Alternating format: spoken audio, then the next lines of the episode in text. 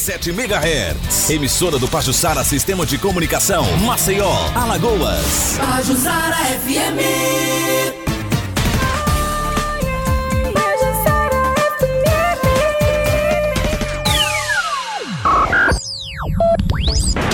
Começa agora. 1210 Notícias. Com Ricardo Mota. 1210 Notícias. Oferecimento: Condomínio Vista Lagoa. A liberdade em sua versão premium. Conheça. Compre produtos de tecnologia mais barato com seu CNPJ no Fujioka Distribuidor.com.br.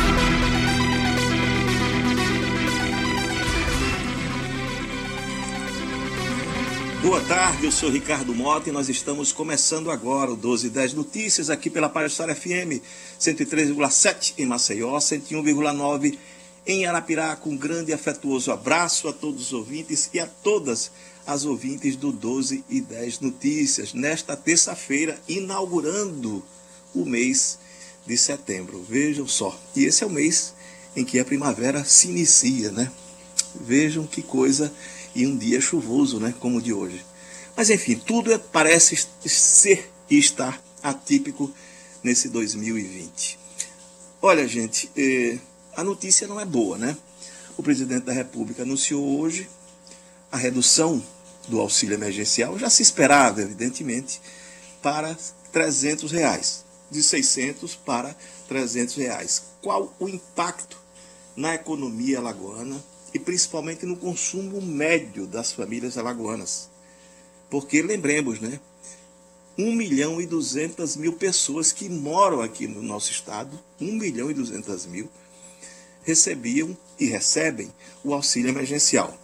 Esse valor cai de 600 para 300 reais a partir da próxima parcela.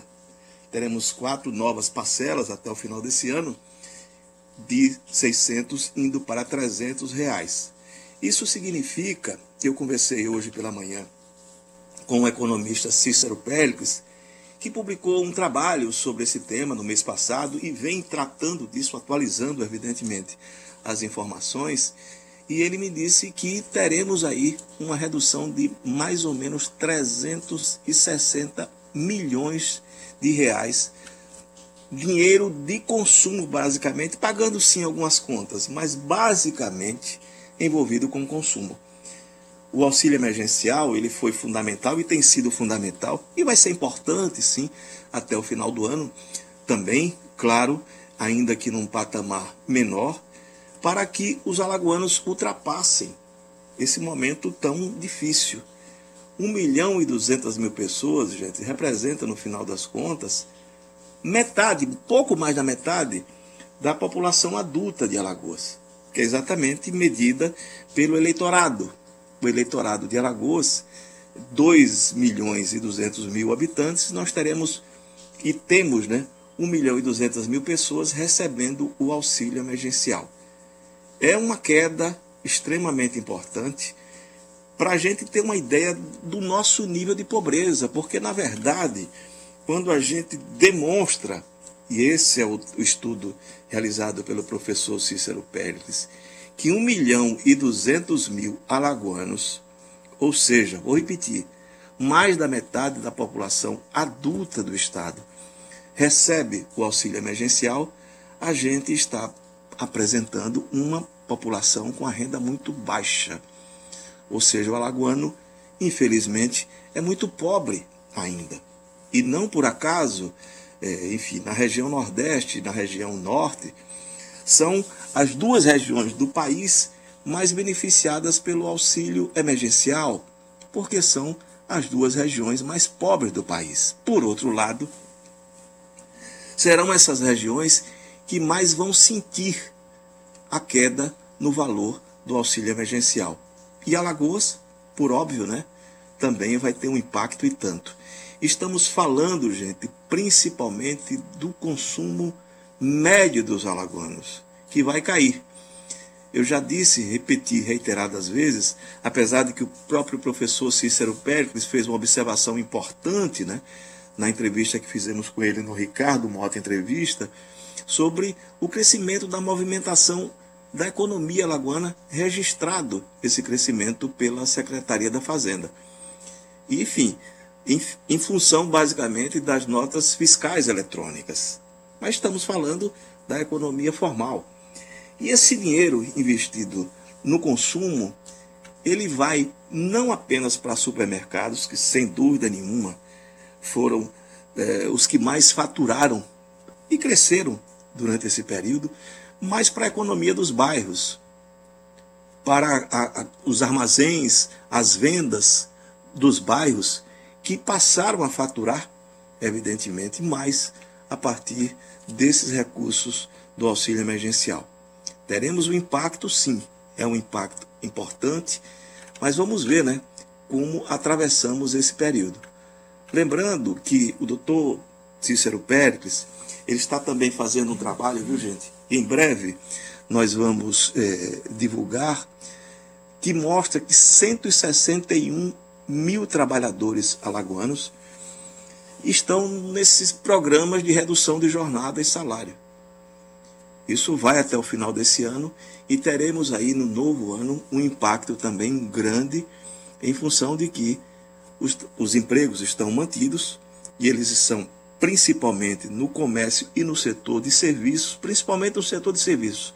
Os dois setores representam 88% dos trabalhadores que estão nesses programas e que isso terá um desfecho no próximo ano que imaginamos não será dos melhores, principalmente porque não há um, uma sinalização da recuperação da economia em ver, como diz o ministro Paulo Guedes, ele tem dito isso sempre, porque, evidentemente, nós estamos falando de consumo, nós estamos falando de comércio, nós estamos falando de serviço. Vamos ver como isso se comporta a partir de dezembro ou no começo do próximo ano. Tomara que o Brasil consiga atingir um patamar de crescimento, o que não parece nesse momento exatamente aquilo que o ministro prega ou apregoa, mas que preserve o máximo de empregos possível. Esse programa, gente, tem sido importante nesse sentido. Há uma redução de salário dos trabalhadores, mas há uma preservação de empregos. E nesse momento, isso tem sido essencial e fundamental. A destacar, vou repetir, a partir desse mês, para quem já recebeu ou está recebendo né, a quinta parcela eh, do auxílio emergencial, uma queda de 50% e no caso do estado de Alagoas, serão 360 milhões de reais a menos circulando na economia e basicamente investido esse dinheiro no consumo. Aguardemos para ver. Olha, Alfredo Gaspar, candidato do MDB, esteve ontem na convenção do PRTB. O PRTB, lembremos, e nós dissemos ontem aqui no 1210 Notícias, foi o primeiro partido a realizar sua convenção aqui no estado de Alagoas, apoiando formalmente ele, Alfredo Gaspar, que é o candidato do Palácio República dos Palmares, é o candidato do prefeito de Maceió, Rui Palmeira. Sem dúvida nenhuma, um dos nomes mais fortes nessa disputa. E ele esteve ontem na, na convenção do PRTB e demonstrou né, tranquilidade, mais relaxamento, digamos assim, o que foi observado de forma geral pelos que lá estiveram, em função de que é um trato diferente, né? O Alfredo Gaspar, candidato e político agora profissionalizado, não é mais, imaginemos, o Alfredo Gaspar, procurador-geral de Justiça, que era o cargo que ele desempenhava até fevereiro desse ano. Ou seja, ele esteve lá acompanhado de Bruno Prachedes, que é um assessor do governador Renan Filho, um assessor muito próximo ao governador, cedido por ele, governador Renan Filho, para acompanhar Gaspar durante o período de campanha eleitoral. E ele tem, sem dúvida nenhuma, um desempenho muito bom. Bruno Prachedes é muito articulado, conhece todo mundo desse meio, né? principalmente aqueles que frequentam o Palácio República dos Palmares, com destaque aqui, lembremos, para Daílson Bezerra, presidente do PRTB em Alagoas e que realizou a convenção do partido ontem aqui em Maceió. Gaspar conversou com os presentes, discursou e demonstrou que tem feito o seu aprendizado, né, que é um aprendizado necessário para quem muda de função. Evidentemente, a linguagem de um promotor, a forma como ele se comunica com o público é uma. E o candidato, obviamente, isso vale para todo mundo, é outra forma de comunicação e ele vai nesse processo agora ajudado né, pelo assessor Bruno Prachedes. Lembrando que ele, Gaspar, terá também do Palácio República dos Palmares, é, basicamente, né, gente, Adriano Geres, que é o marqueteiro, marqueteiro do governador Renan Filho, que foi marqueteiro também de Cícero Almeida na campanha passada para a prefeitura de Maceió, e que vai, vai não, já está atuando junto ao candidato do MDB à prefeitura de Maceió, com a definição do vice. Por mais que haja ainda um ruído, né? Tássio Melo é o nome de Rui Palmeira que já bateu na mesa e fica sendo ele esse vice. A questão dos vereadores é que ainda paira alguma dúvida, porque não há uma compreensão ainda, efetivamente, de quem vai ajudar nesse contato, nessa relação com os vereadores. Tássio Melo tem buscado fazer esse papel. Ele que é mais próximo aos vereadores do que até mesmo o prefeito Rui Palmeira, que está um pouco distanciado, digamos assim, não só da campanha, mas da própria prefeitura de Maceió em função até de compromissos pessoais. Mas, evidentemente, ele, Alfredo Gaspar, vai ter de se harmonizar com os vereadores de, da situação, são uma grande maioria né, dos vereadores de Maceió, para que essa campanha chegue também às áreas mais periféricas. A gente há de lembrar sempre, viu gente, independentemente de qualquer coisa, são eles os vereadores, no final das contas, que chegam à ponta, ao eleitor, ao eleitor da periferia, ao eleitor das áreas mais pobres da cidade. E estamos falando de uma cidade muito pobre, que é Maceió, de um estado também muito pobre, que é Alagoas. Mas há um aprendizado, como eu disse, e Alfredo Gaspar vem demonstrando que tem sim feito esse aprendizado. E uma dúvida, viu, gente?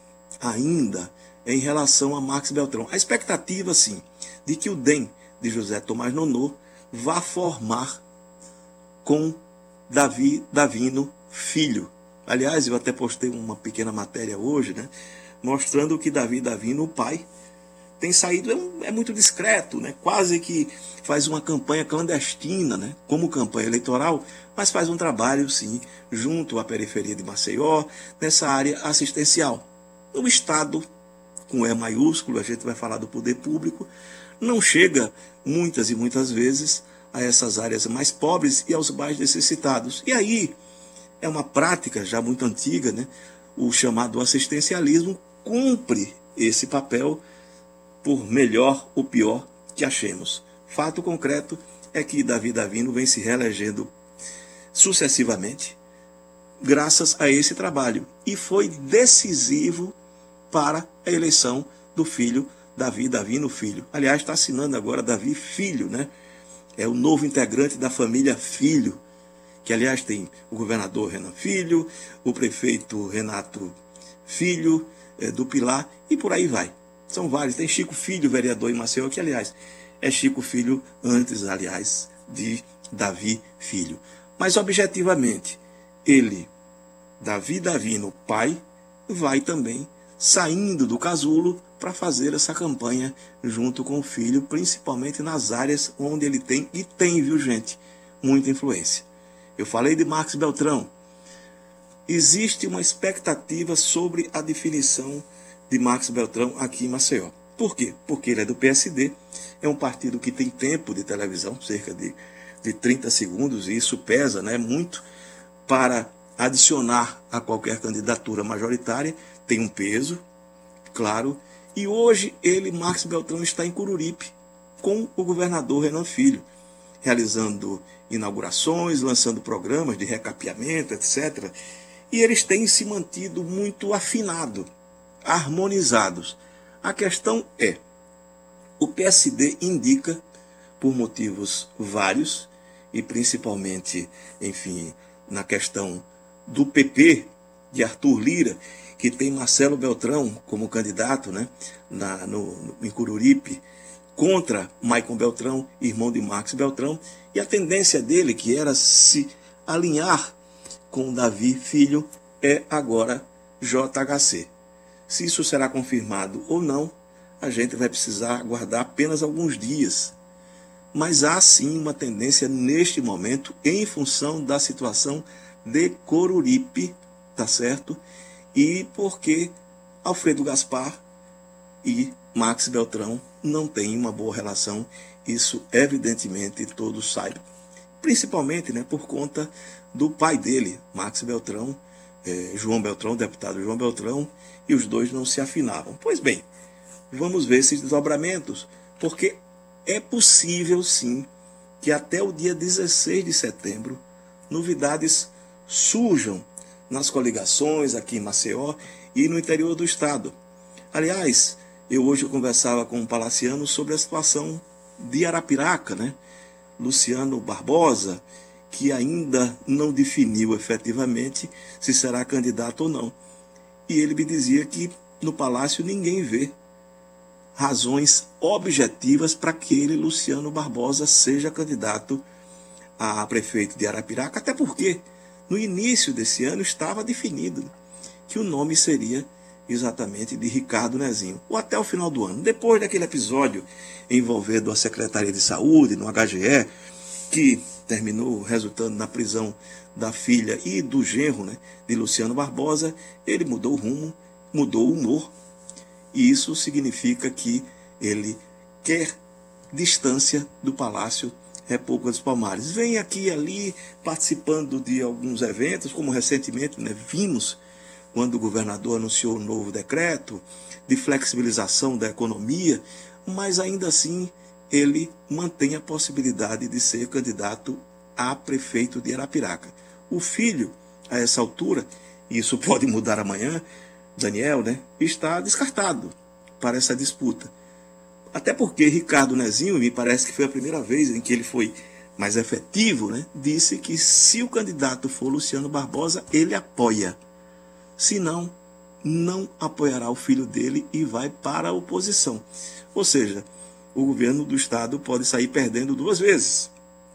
Perdendo porque tem um integrante da sua bancada, um integrante, enfim, governista, né, Ricardo Nezinho, eh, e que sai indignado com o vice-governador e o próprio vice-governador que tem chances de ganhar a eleição, deixando vaga a vice-governadoria. Significa, objetivamente, que em 2022, é sempre bom lembrar, quem vai definir o novo governador de Alagoas em Luciano Barbosa se tornando prefeito de Arapiraca é a Assembleia Legislativa. E Marcelo Vitor tem suas próprias articulações, inclusive aquela de que já falamos tantas vezes, né? A ida dele para o Tribunal de Contas. E uma coisa não exclui a outra. Viu? Podem acontecer as duas, as duas possibilidades: governador e conselheiro do Tribunal de Contas. Ou até numa articulação com Arthur Lira, e tudo é possível aqui, né? Quem sabe eles definirem quem será o futuro governador de Alagoas. Esperemos para ver. Temos ainda 15 dias agora, a partir de hoje, né, contando é, o período para a realização de convenções, onde surpresas, ao que parece, virão. A gente volta daqui a pouco. Ricardo Mota.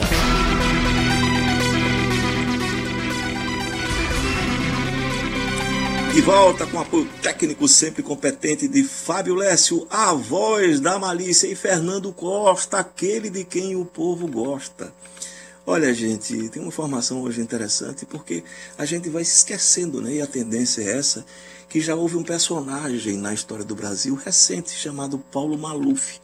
Foi condenado, cumpriu pena de prisão, saiu por conta da idade e dos problemas de saúde e que teve uma condenação confirmada é, pelo, pelo Tribunal de Justiça do Estado de São Paulo, pela oitava Câmara de Direito Público, penhorando bens na ordem de 128 milhões de reais para pagamento, enfim, de uma indenização que ele deve aos cofres públicos de São Paulo de 1993 a 1996.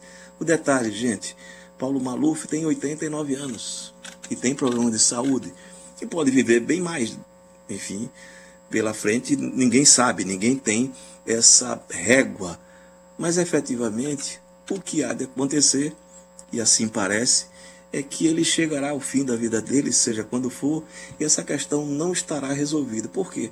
Cabe recurso? Cabe sempre recurso, né? E evidentemente, quem tem grandes escritórios da advocacia, que trabalham, os escritórios da advocacia trabalham bem no sentido de adiar decisões definitivas de magistrados e de tribunais, evidentemente consegue prorrogar isso e Maluf vai passar o resto da vida dele, seja como for, com o conforto que sempre teve. Conforto que veio também dos cofres públicos do estado de São Paulo. E bem sabemos, da cidade de São Paulo e do estado de São Paulo. É a nossa realidade, enfim, lamentavelmente, mas efetivamente sempre foi assim e não se alterou. A questão da queda do PIB brasileiro, sem dúvida nenhuma, é um grande impacto hoje né, no país. E o anúncio não é surpreendente porque imaginava-se que isso aconteceu. A retração da economia brasileira, a maior até hoje verificada, nesse período, são seis meses, né, chegou a quase 10%, 9,7% no segundo trimestre de 2020, em comparação com os três meses anteriores. Vejam só, esse foi o período mais intenso dos efeitos econômicos da pandemia do coronavírus no país. É uma situação que o mundo todo vive. Né? Em relação, viu, gente, ao mesmo período de 2019, o PIB brasileiro, que é o conjunto das riquezas do país, caiu 11,4%. São níveis muito elevados. Já se imaginava, evidentemente, que isso aconteceria. Os números são mensurados pelo IBGE e estão publicados hoje o ministro Paulo Guedes disse que a recuperação da economia já começa a acontecer e que a recuperação se dará em V, ou seja, baixou, foi lá no fundo e sobe de uma vez. Não sei se isso acontecerá, não vejo, pelo menos assim os economistas não veem, né, a economia do Brasil com essa força de recuperação imediata.